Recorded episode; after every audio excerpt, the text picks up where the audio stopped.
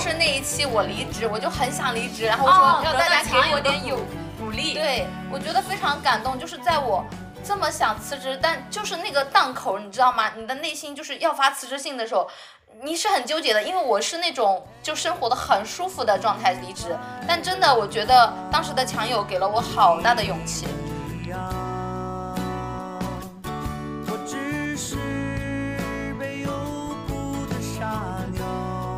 大家好，我是一言，教师编八年辞职，一个想成为作家的小镇女孩，正在体验旅居生活。大家好，我是百里，一个准备周游世界的未来准艺术家。经百里一言，找寻真实自我，听墙里墙外，纵享自由人生。就是有很多我们的墙头友们 一直在好奇，我们两个是如何从零到一把这个播客给做到六千粉，并且接到品牌方的投喂的。我于是想和百里好好的聊一聊我们这个做播客的初衷，以及是如何把这个播客给做起来的。希望这一期呢能给大家带来一些启发和参考建议，并且也希望大家着手去做这件事情。如果你特别想做播客的话，我回想了。一下是去年十月份，百里就是找我做播客，那个时候我刚从这个体制内辞职没多久，百里还在体制内 挣扎纠结。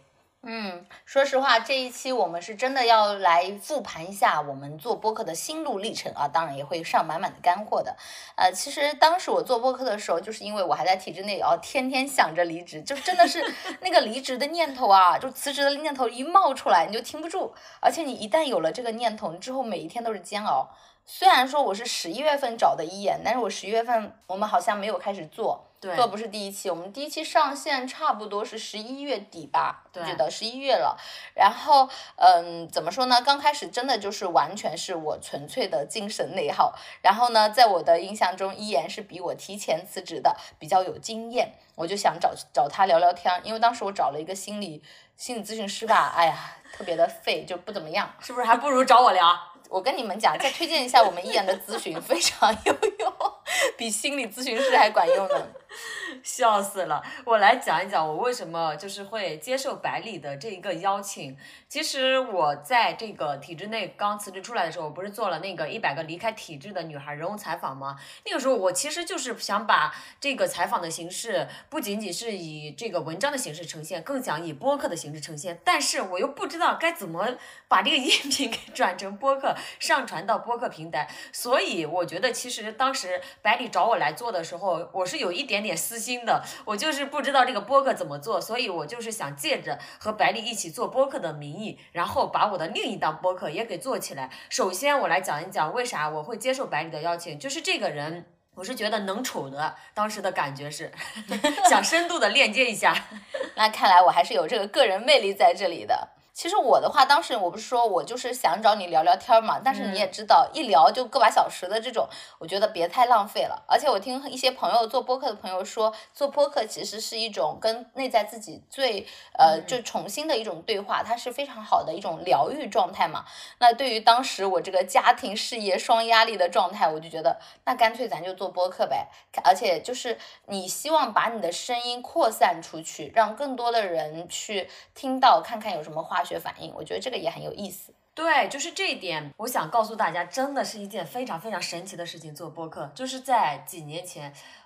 八九年前，我刚刚工作上班的时候，那个时候我在农村，就是经常买了一辆单车，骑着单车去上班。在骑单车上下路的过程中，我就喜欢听电台，那个时候还不叫播客，就叫做电台。哇，我就发现，就是这种声音传进你的耳朵，然后会给你带来一些启发和思考，这种感觉就很奇妙，你知道吗？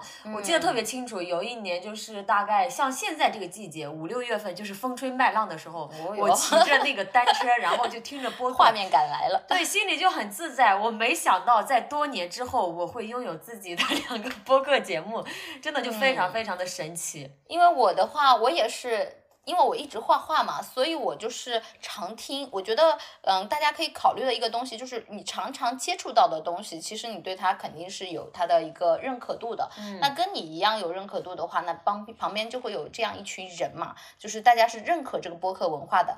其实，嗯，像现在这个短视频兴起啊，大家觉得小红书啊、短视频这些赛道很卷的时候，很多人都觉得不看好播客。那因为我刚好去年我也做过三个月的声音直播嘛，啊，我就觉得声音这个场其实是很好的。虽然我们做的时候没有考虑那么多，但是因为自己每天都在听，你是能感受到这个播客和这个。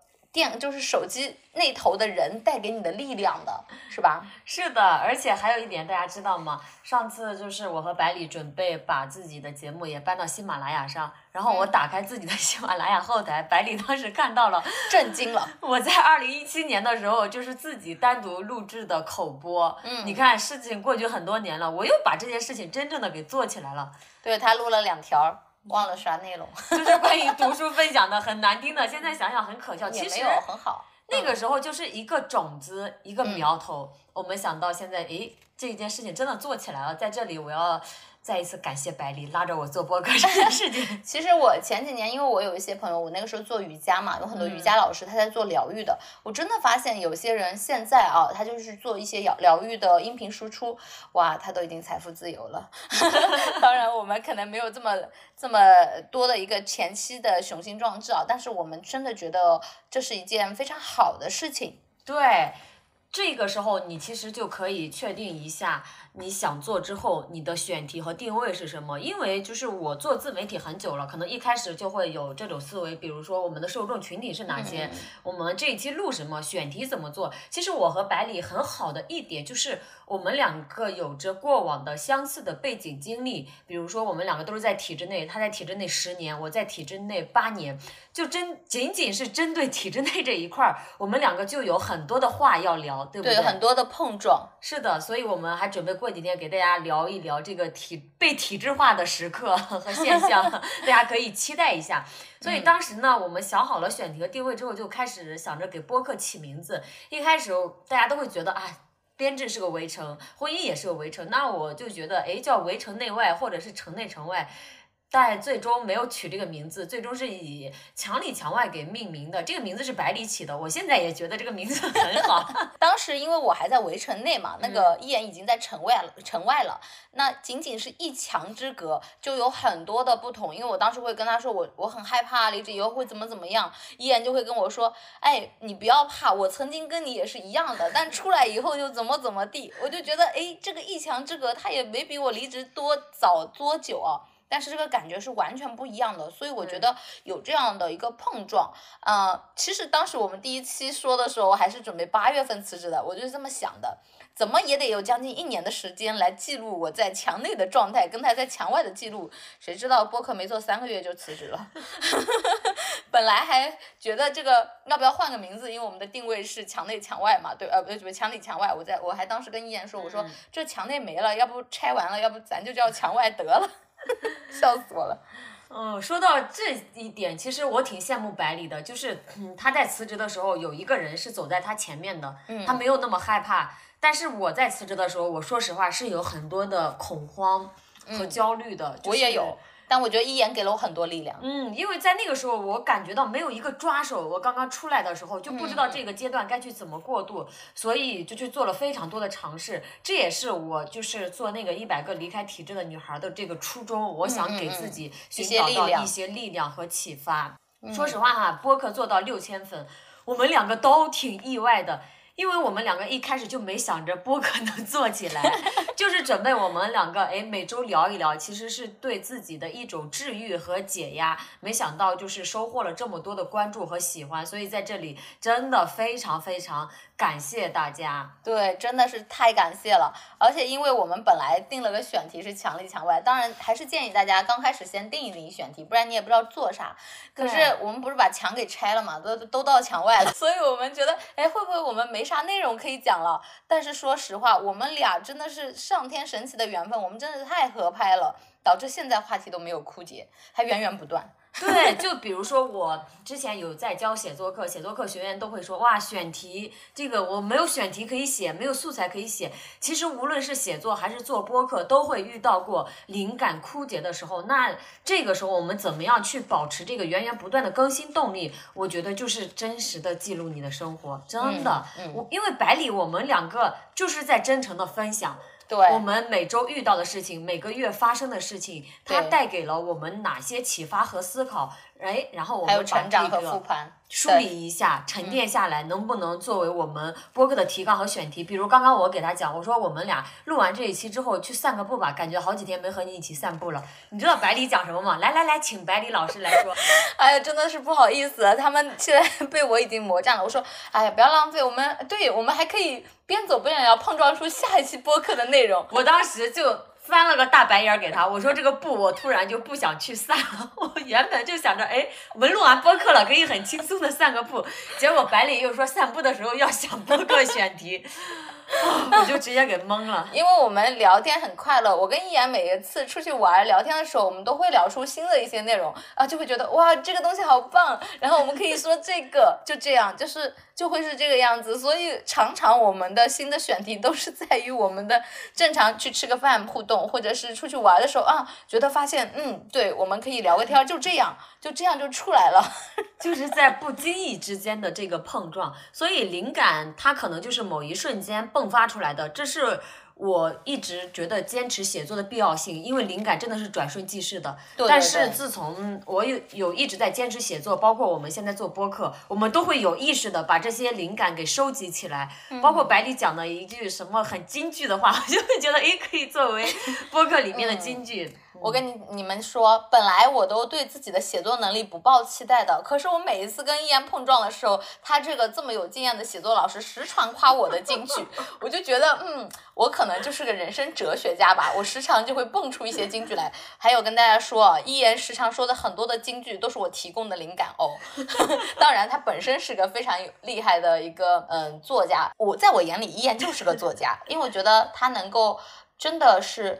嗯，很有这个反思生活的一个潜质，还有他的嗯执行力和他热爱写作这件事情，真的给了我很多的一个引导。对的，其实就像我觉得百里已经一定会成为一个周游世界的艺术家一样。对，我们还会有一期聊一聊我和百里怎么认识的，怎么在线上链接。我要。对百里先剧透表白一下，当初对他有好感是什么时候？好的，我们下一期我们要讲一下我们之间的化学反应和情感故事了啊！怎么听着像爱情故事？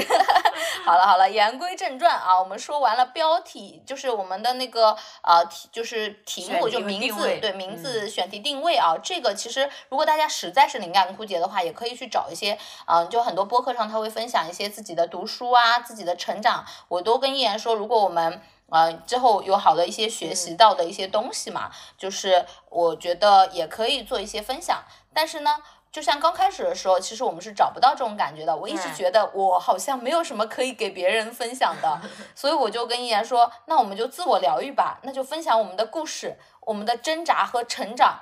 我的天！现在我发现我们的听众朋友们就像追连续剧一样，好像见证了我们的难过、所有的挣扎，还有我们的突破过程。嗯，我们每一次的经历，还有真实的碰撞、反思，都成为了我们的内容文案。所以，我每一次在和一言写我们的文案思路的时候，我都觉得这种感觉太神奇了。它又是一次复盘，但更是一次新的碰撞，还有体验。对，所以我也想告诉大家，无论是写作呀，还是你想做播客也好，永远不要愁没有选题可以写，因为我们正在经历着，正在发生着，我们所遇到的难题，所遇到的事情，也是别人会遇到的，真的会有很多共性的事情，比如毕业了留在大城市还是小城市，到底要不要结婚生孩子，其实你的卡点，你所在。经历的也是很多人在经历的，就像包括我和百里，今天我们把播客做到现在，就是有很多人会说共鸣是令我 简直就是另一个世界的我。对，因为怎么样？因为我们我和百里把这个内容给表达出来，通过声音的这种形式传递给大家，哎，大家就会有一种共鸣，就会感觉到哎，我有被打动，有感觉到被说我，所以就会有一种同频共振的感觉。所以大家做播客，我觉得要突破一点。就是不要觉得我成为很厉害的人，我要做到怎么怎么样，我才有能力去做播客这件事情。其实不是这样的，哪怕你只是一个普通人，你都可以把你的故事给分享出去，表达出来。这其实是一种我觉得，嗯，最适用于普通人的方式了，就是你说话嘛，对不对？对。而且我会觉得，就是，呃，关于很厉害才去表达的这件事情，其实。厉害的人都是一步一步成长的。我们刚开始不都是一个普通人嘛，对对吧？他的心路历程才是最值得去借鉴的。如果我们一看到他就是那个很厉害的样子了，那也没什么意思啊。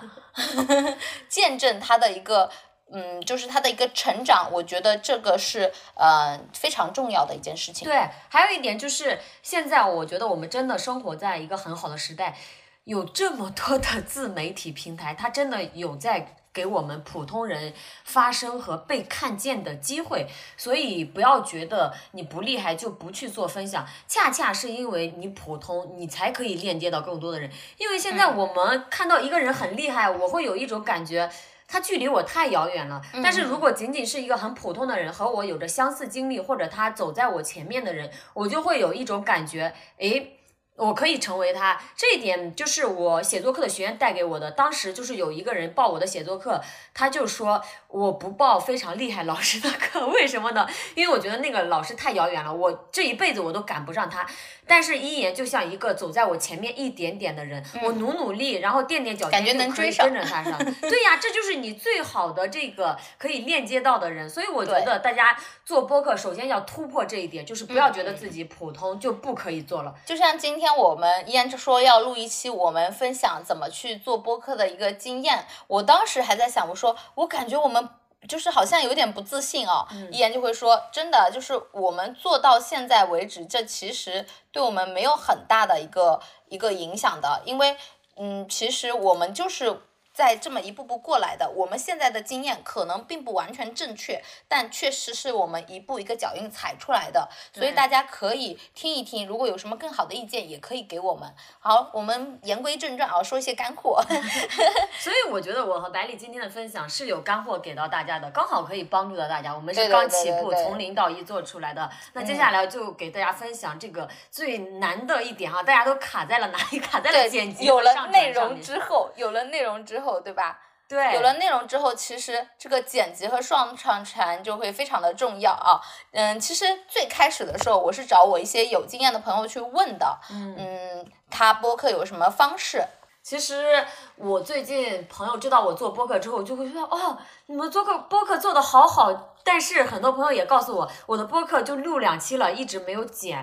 那么很多人想做播客，其实就是卡在了这个剪辑和上传上面。我现在可以告诉大家，做播客只 需要三步，就是录制、剪辑和上传。那很多人录好了就卡在这个剪辑上面了。关于录制工具呢，和大家分享一下。一开始我和百里就是在腾讯会议里面录制的，就是免费版的，大家要注意一下，只可以使用四十五分钟。假如说你们录制一个小时，可能四十五就会断了。但是我开了会员，我先声明一下，我开了会员，并不是说专门为播客开的会员，是我之前 做写作课的时候上课的时候开的会员。嗯嗯嗯，依然说这种方法呢，就是一条音轨，但是因为我们刚开始都不熟练嘛，那我。其实我们刚开始前几期如果发的时候，大家可以去听一下，可能音质没有那么好，然后就会有一些听友在下面评论说我们这声音一大一小，然后音质就很嘈杂，就听起来没有这种体验感。那不行啊，像我这种这么有求知欲的人，然后我就觉得，嗯，我就要找我身边有经验的朋友去问，哎，这个剪辑用什么样的一个方式啊？用什么 app 啊？然后我们怎么录制可以更好？然后我就找了一个朋友学习，其中有一个朋友啊，是我们小宇宙上五万多粉丝的红楼顿。的主持人啊，我就追问他，我说那个音质为什么能那么好？这个到底是怎么操作的？我觉得我就像个十十万个为什么的宝宝一样。然后他人特别好，他给我们了一个指导。嗯，其实就是还有一种方法，就是两条音轨。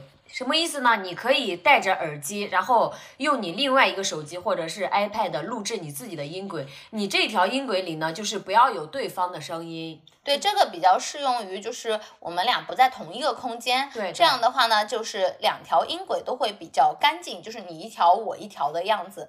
还有，呃，真的有点感谢自己的社牛体质，就是因为你有时候对于我们这种。店就是怎么说呢？操作不是很灵光的人啊，然后真的有一个现实的朋友，你可以问，就是你会觉得非常有亲近感。你网上找的一些博主，虽然说他还不错，但大部分教的都是很厉害的那些人了，你就觉得好像就找不到入门点。是的，在这里就是大家如果有这些方面的问题，可以在这个后面留言，后台给我和百里留言，或者是进我们的粉丝群提问，大家都会给到你的呃一个帮助。现在我们两个是在一起一个多月了，最近的播客都是坐在一起录的，就只有一条音轨。关于剪辑这一块儿，其实我是非常不擅长技术类的东西，真的，我就是。虽然会写文字，我只会打开文档，其他的这些我真的一点都不擅长。但我觉得，如果你不擅长的话，就可以把这一块外包出去。对，因为去做你自己擅长的部分就好了。你不要说啊，我去学个剪辑。我现在来看，我不需要去学剪辑，我可以把我擅长的点继续发光发热，就是放大自己的优势。那不擅长的，我直接外包出去就 OK 了。关于这点，我确实还有比较多可以讲的东西啊，就是呃，关于剪辑，其实因为我本来也会做视频，所以剪辑我是会的。但是呢，我会觉得它特别的费时间。说句实在话，因为我真的是日理万机，就特别特别的忙。然后我就觉得，嗯。那个时候我就很想找一个人来做，但是这个人说实话，因为我们是内容嘛，然后网上找的人你又觉得好像不太信任，嗯，我觉得老板思维很重要，我可能一直是有这一点啊。你又想外包，但是你又想找一个可持续、可信任的人，然后肥水不流外人田啊，我就盯上了我亲爱的表弟了。表弟你好，这一部分我觉得百里可以展开讲一讲他是如何培养表弟的。在这里，表弟你听了不要打我啊！百里给我讲了一件关于表弟的事情，我直接讲了一句，我说表弟好直男呀，他一定没有女朋友吧？哎，是的，我觉得我曾经说实话说一个表弟的爱情故事，我觉得他。就快要有女朋友了，我也很喜欢那个女孩，最后竟然还是嗯没有在一起。我说实话，我比她难过吧。转回来，我们是教别人如何剪辑的。啊，不好意思，表弟的爱情故事我们就留到以后吧，毕竟还年轻，还是有大把的机会的啊。嗯，首先关于如何培养自己的一个剪辑小助手这件事情啊，当然你也可以培养自己，如果你相信自己的自学能力，网上是有非常多的剪辑教程的。那我的话呢，因为像我们就是年纪也不小了，然后就找了一些就是熟悉的朋友，让他们去给我推荐了一些软件啊。但是呢，呃，我自己知道了方法，可是我又没有空去做，因为我自己其实是试过一遍的。哎，在这里给大家说一说用哪些软件剪辑的。一个叫 AU，那个英文单词有点长，我也不太记得了，不好意思，读不出来啊。晚点我会在，就是大家可以在评论区跟我们互动，也可以就是呃进我们的听友群，到时候我们。收集一些资料，到时候可以分享给大家。OK，对，大家可以进我们的听友群啊，我们真的是有资料可以分享。嗯，还有一个就是关于，嗯，我们回到表弟这个问题哈，不要打断我嘛，真的是青少年教育，我是非常非常有经验的，我要支棱起来了啊。呃，关于我的墙里墙外小表弟，他是数字媒体专业的大学生，我分析了一下他的性格啊。暑假的时候，他突然跟我说，姐。我感觉学校学不到真实的东西啊，因为说实话，现在大学老师都是搞的什么纪录片出来的，而且说实在话，纪录片也不赚钱，他们也不会教，啥也学不到。然后他就跟我说，我能不能给他找个电视台让他历练一下？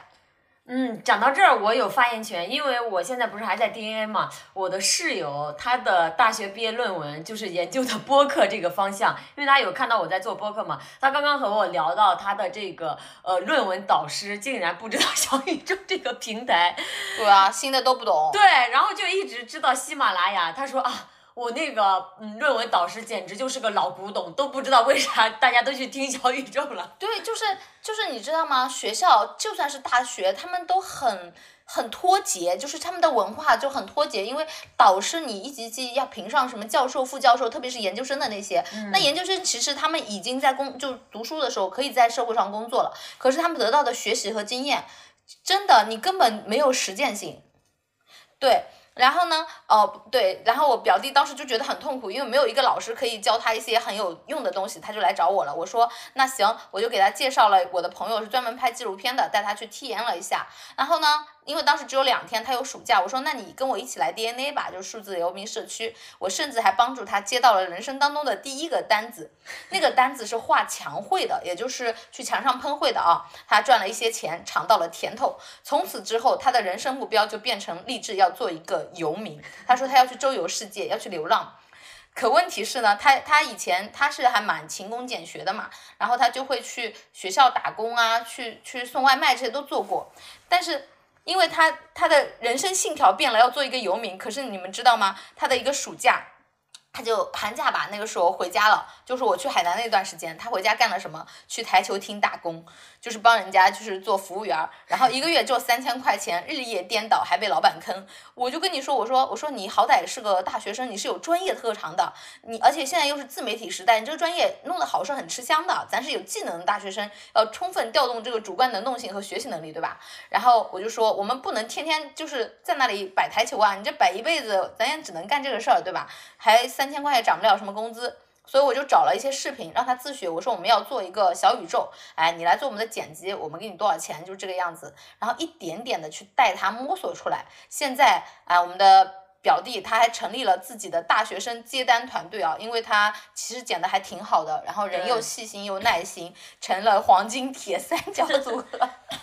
对，就是这点我非常佩服表里，因为之前百里啦，不好意思，表弟和百里，你不要给我们俩的组合组的这么，不是你们俩刚刚可以做一个表里如一组，表里不一。就是我非常佩服百里，他能够把表弟给带动起来。因为之前我也做过画室嘛，也做过一些其他的东西，我就想着肥水不流外人田，培养一下自己的表弟和表妹。我发现我真的是那种恨铁不成钢，拉都拉不起来的人。后来我就直接放弃了，我觉得。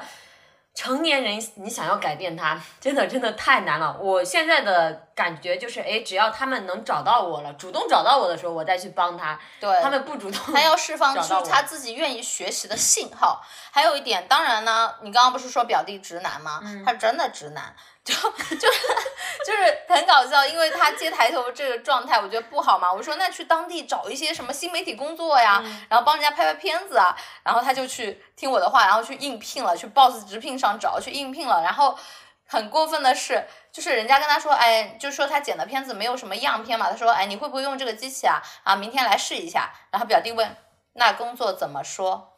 然后就就就很可怕，我们到底是谁是老板？就是表弟其实是一个人非常嗯人很好，脾气也特别好的男生，可是这个网络交友的情商就真的能让你给给噎死的那种。但是一言你说现在是不是进步很大？是的，我来讲一讲我的另一档嗯播客和阿奇一起做的就是一百个离开体制的女儿人物采访，现在不是也交给表弟剪辑了吗？嗯。然后那天我打电话给表弟沟通，就把我给笑死了。我讲一个什么，表弟就。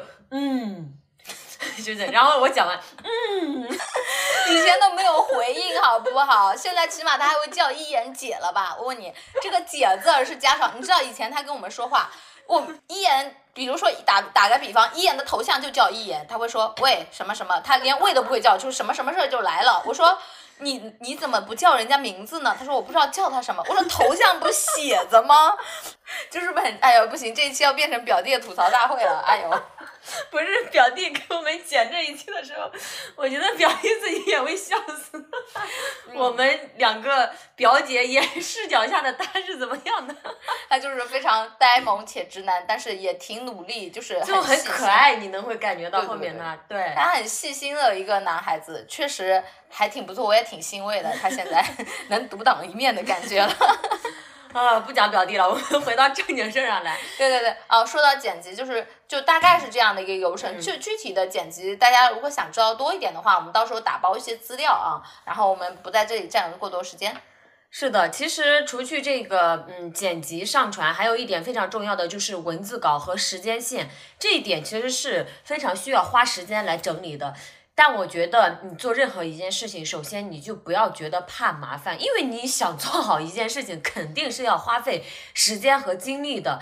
其实这个文字稿和时间线是提炼这个播客亮点的一个部分。就是刚开始呢，我们播客大概做了十几期吧，大部分的这个文字稿和时间线都是由我来做的。然后我忙的时候，我会。交给百里来做，因为我自己本身就是写作这方面非常擅长，所以就这一块一直我来做。最近我和百里商量了一下，我们准备开始分工，就是一人做一期。一是因为接下来我可能要忙了，第二一点呢，就是我想培养一下百里的写作能力，因为他最近发现，嗯，写作真的很重要。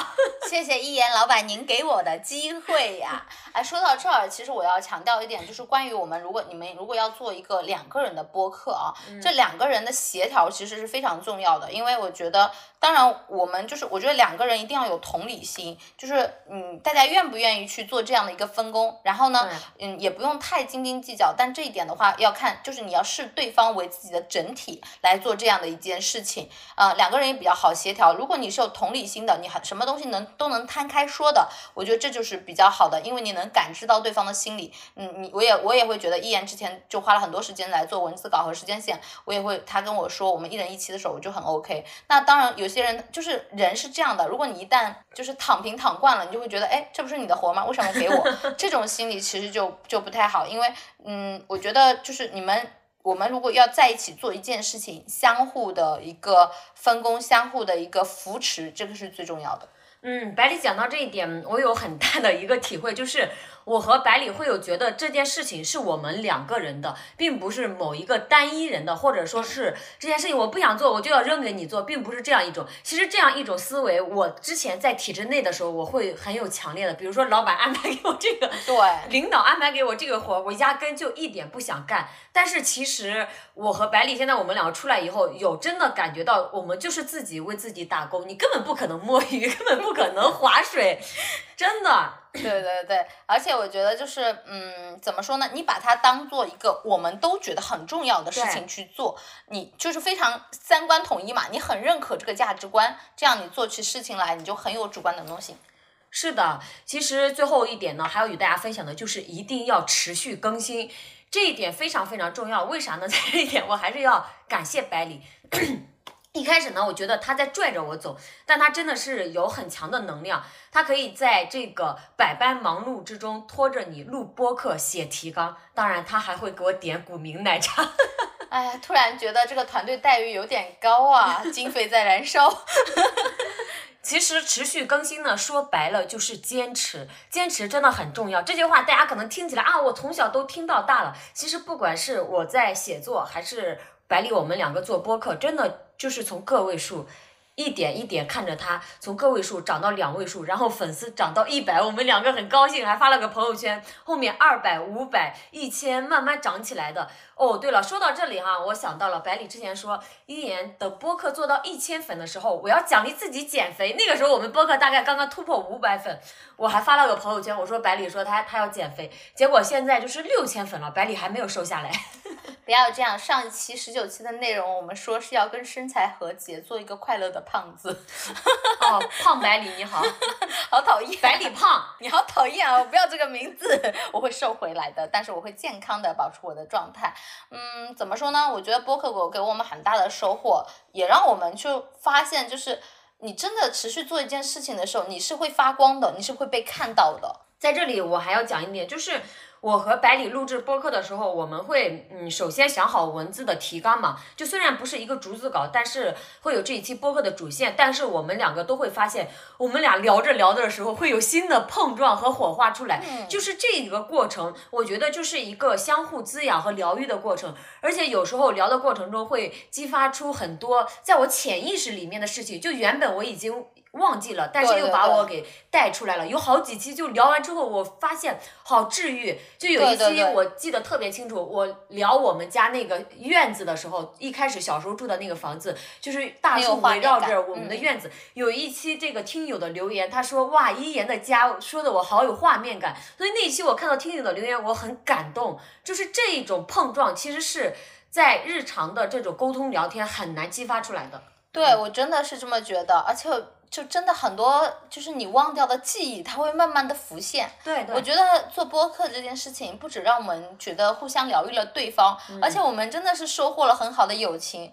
这个感觉，这感觉很神奇。下期要跟大家好好讲讲。对对。而且这在在这里呢，我觉得还是要非常感谢这么多支持我们的听友，是真的真的非常的感动。我们而且我们的听友群里还有那么多可爱的墙头友，会在群里分享分享一些很有意思的话题。我有时候会看到他们聊天的时候，我都觉得有一种很感动的状态。我们有些听友还在 我们的群里说他也离职了。对，其实一开始我们两个做听友群的时候就很纠结。第一次百里和我提的时候，我觉得我们两个不会运营群呀啥呀，就这点被搁置了。第二次我和百里提，我想做的时候。被百里给给打压了。对，百里说：“你看，我们两个现在有时间做听友群吗？”但后面不知道怎么回事，我们两个可能达到了一致的状态的时候，就是那一期我离职，我就很想离职，然后说让大家给我点有鼓励。对，我觉得非常感动，就是在我这么想辞职，但就是那个档口，你知道吗？你的内心就是要发辞职信的时候。你是很纠结的，因为我是那种就生活的很舒服的状态离职，但真的我觉得当时的强友给了我好大的勇气。对，所以我们建完这个群之后，我们有在担心我们俩不会运营，没有时间去维护。那这个群怎么运营起来？其实百里，我们两个拉完群之后，现在发现群根本不需要我们俩运营，就大家会自发起聊天，并且有什么问题，大家会在里面问，有听友会直接去解答。对，他像一个小家庭一样。我其实有时候我看着他们，我还觉得蛮感动的。他们还会给我们介绍股民的新口味，又是股民不给我们钱的老板，在这里哈。就讲到了这个接呃商业变现、商业广告的事儿，呃，请百里来讲一讲我们两个第一次接到推广的时候，就是那个酒里的酒的时候是怎样一个事情。其实我们接第一次广告，大家知道是在第十八期嘛，呃，虽然我们现在也不知道有多少钱，但是其实嗯，怎么说呢？当时接广告是一个朋友，他叫季季，他是非正常旅行的主播，那当然是个大号。当时我参加了他的一个。个人的人像拍摄活动嘛，然后他就来 DNA 找我，我们交流了一下。其实我们跟我跟一言原来从来没有想过播客可以挣钱，对，因为我我们不知道这个玩意儿怎么挣钱。他也说了，他三万粉的那个大号这个小红书博主都没有变现。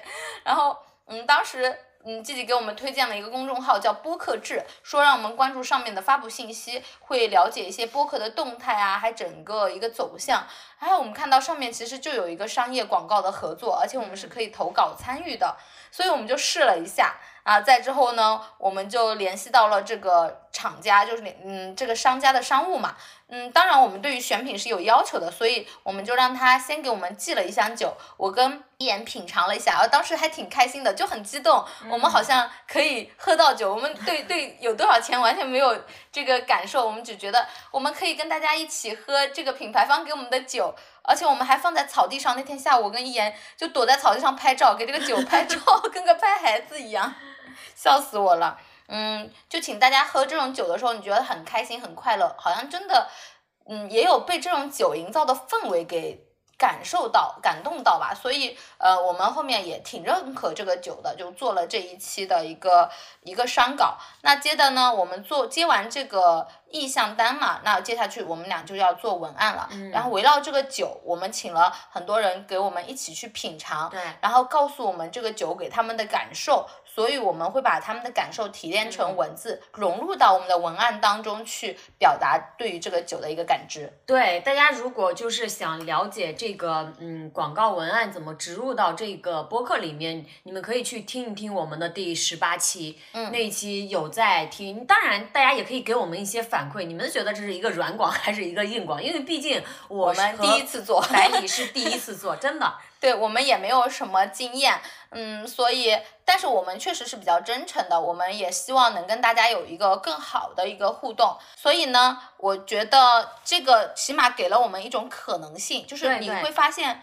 哎，原来我们从体制内出来，因为当时我在小红书发了一篇我离职的信息，就很多人评论，他说外面的世界好恐怖，你会怎么怎么挣不到钱？其实我会觉得，真的，你去做你热爱的事情，钱这个事情，慢慢的吧，不要太焦虑。真的是这样的，其实 与此同时，就是说，呃，比接到这个 品牌的赞助更重要的事情，我们做到了这么多人的喜欢与关注，这一点我觉得其实是无法用金钱来衡量的。所以呢，我也希望大家就是一定要坚持长期主义，真的这一点太重要了。如果你只是做短期的事情，我觉得你可以赚到快钱，但你不能持续的赚钱。而且它是不是你的心流，是不是你真的想表达给世界的？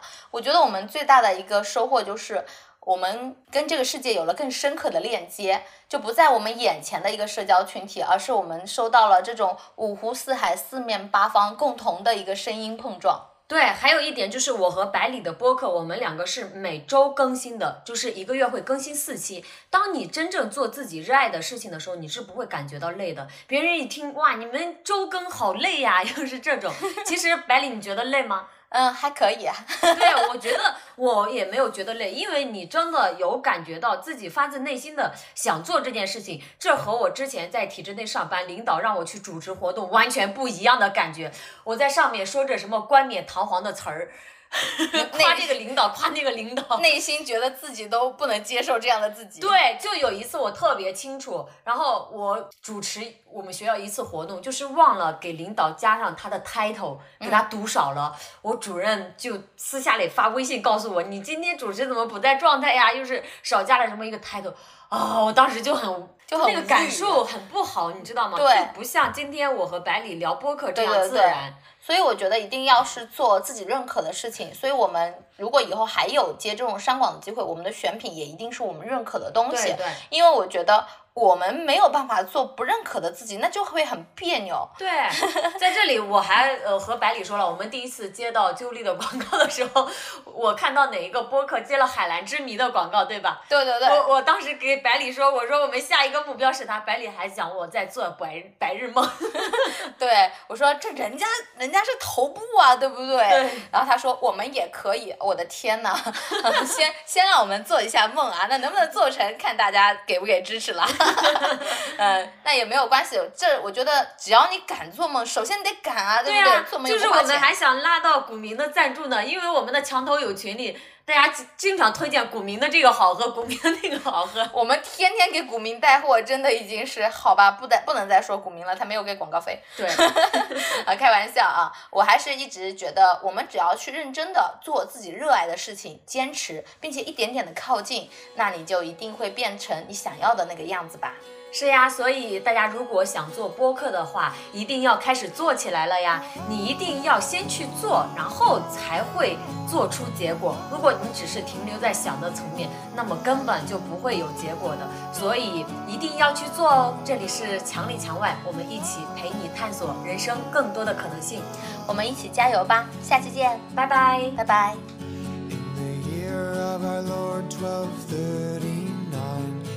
Once lived a girl of a royal line, the ancient stories do recall. She was the fairest of them all. In a castle made of stone, every night she slept alone. Any noise that would raise the dead.